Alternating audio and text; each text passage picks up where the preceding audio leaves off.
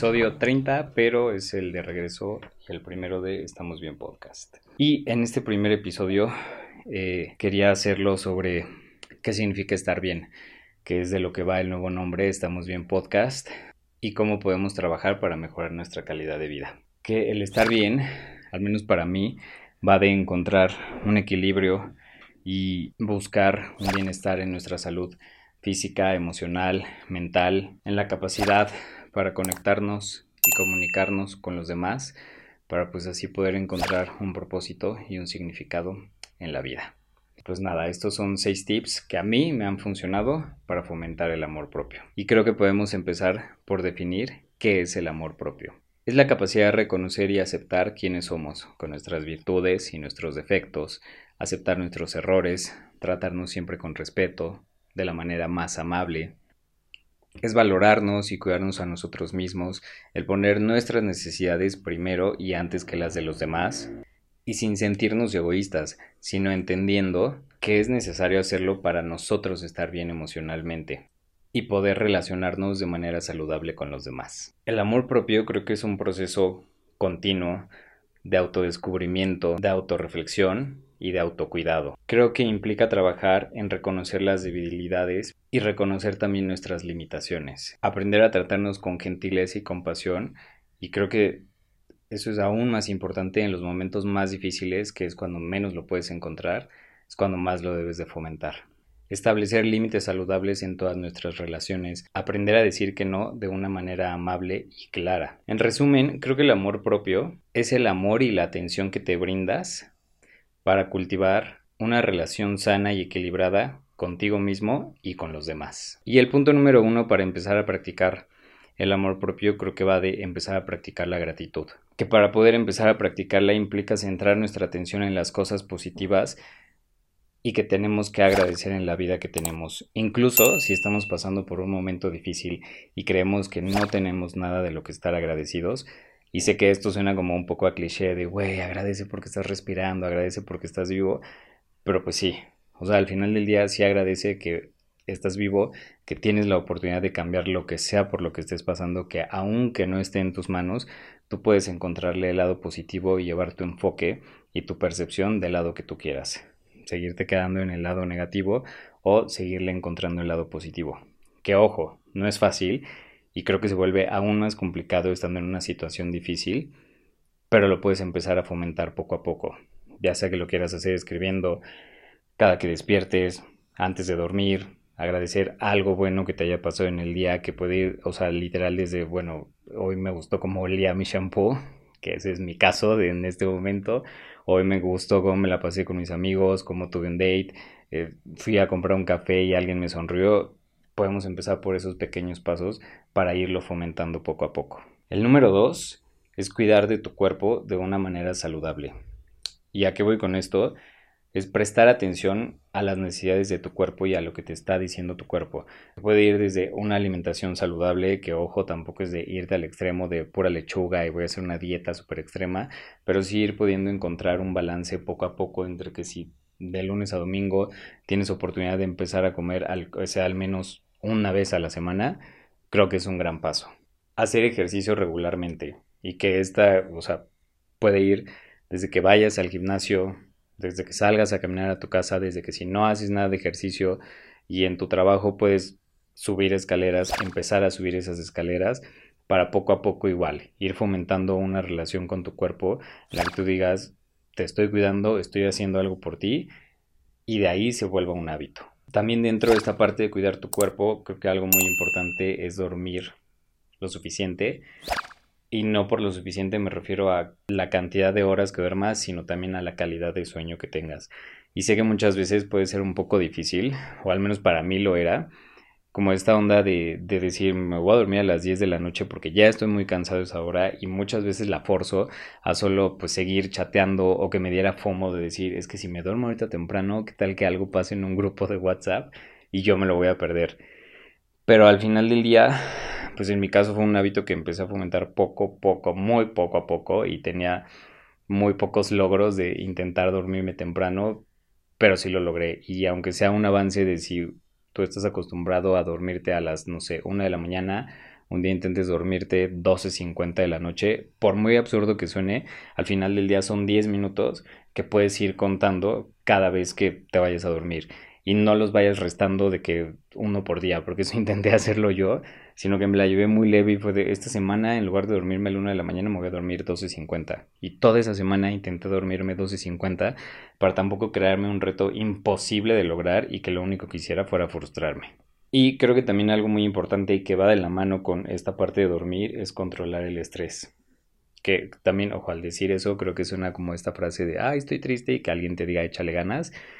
Pero a lo que me refiero con controlar el estrés, creo que va más con esta parte de buscar técnicas o medidas que te ayuden a ti a relajarte, a distraerte. Incluso a mí, eh, creo que antes yo no lo quería aceptar, consumir contenido basura que no me haga pensar me ayuda muchísimo a relajarme. Es como mi escape de la realidad y realmente nunca me había dado cuenta que neta, neta me ayuda muchísimo a relajarme. Número 3. Sea amable contigo mismo.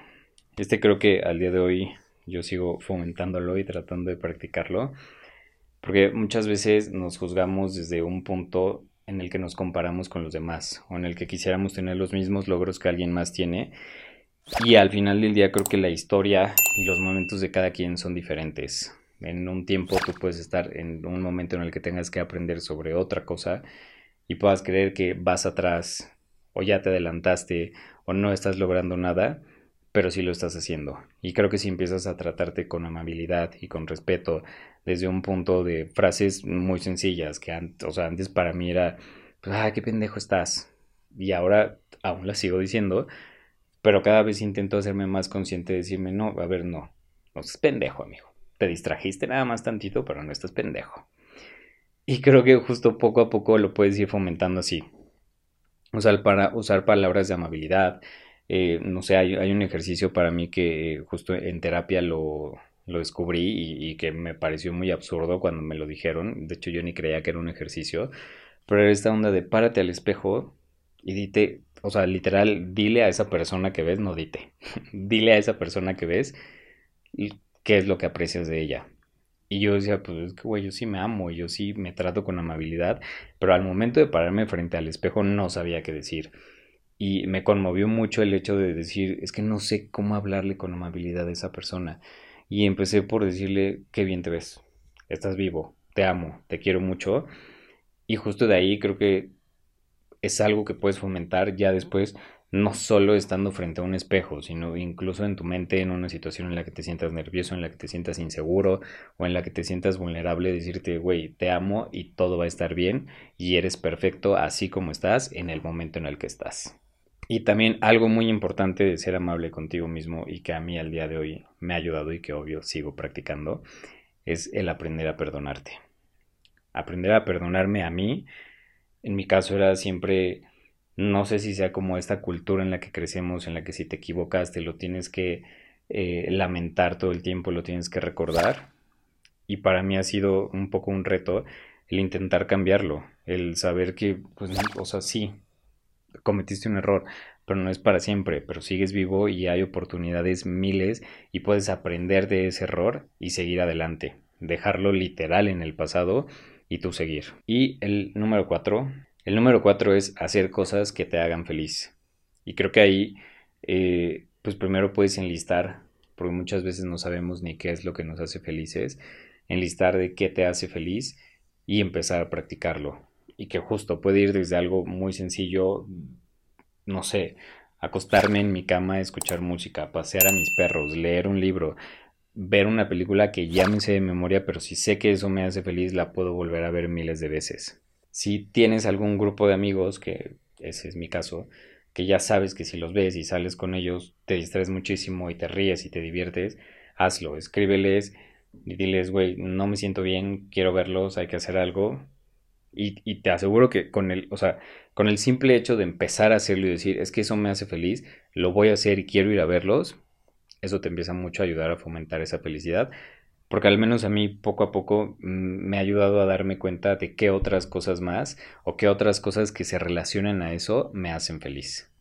Y uno muy importante y creo que un poco difícil para muchos es el aprender a poner límites, el aprender a decir que no el aprender, creo que lo primero es a conocer tus necesidades, qué es lo que sí permites, qué es lo que no permites, qué es lo que sí te gusta, qué es lo que no te gusta, y saber que no estás obligado a complacer a los demás, ni la felicidad de los demás depende de ti. Y esto muchas veces creo que nos puede hacer sentir un poco egoístas y creo que también es una onda cultural en, este mundo de es que no piensas en los demás, es que solo piensas en ti mismo. Pues es que sí, porque si no estoy bien yo de, de principio, no puedo estar bien con los demás. Y si yo estoy bien para complacer a los demás, eso no significa que realmente esté bien. Tengo que conocerme, tengo que saber quién soy, tengo que saber que sí quiero, que no quiero, que sí me gusta y que no me gusta, para justo a partir de ahí poder empezar a crear relaciones sanas. Y creo que también algo importante es aprender a decir que no y a poner tus límites de una manera clara y empática. Porque, si bien a mí en algunas ocasiones me pasó que estaba en este afán de aprender a poner límites, pero no sabía cómo hacerlo. Y para mí en algún momento poner límites fue, pues voy a ser grosero y no, no quiero y te vas a la B-word y se acabó. Cuando puedes empezar a aprender a comunicarte de verdad de una manera empática en la que tú digas, mira, ¿sabes qué? Entiendo que a ti te gusta hacer esto, a mí de mi lado no me gusta, no quiero ir, no quiero hacerlo, no quiero pagarlo, no quiero comprarlo. Y justo a partir de ahí también te vas a ir dando cuenta que va a haber gente a la que no le va a parecer y que esas personas no están obligadas a aceptar tus límites. Sí a respetarlos, pero no están obligadas a aceptarlos. Entonces, justo de ahí va partiendo esta onda de, ok, ya le empecé a poner límites a las personas con las que convivo. Hay, hay personas que sí les pareció, hay personas que no les pareció. Y justo, hay personas que alejo de mi vida o se alejan de mi vida, pero al mismo tiempo, ay, pero al mismo tiempo llegan personas nuevas a mi vida.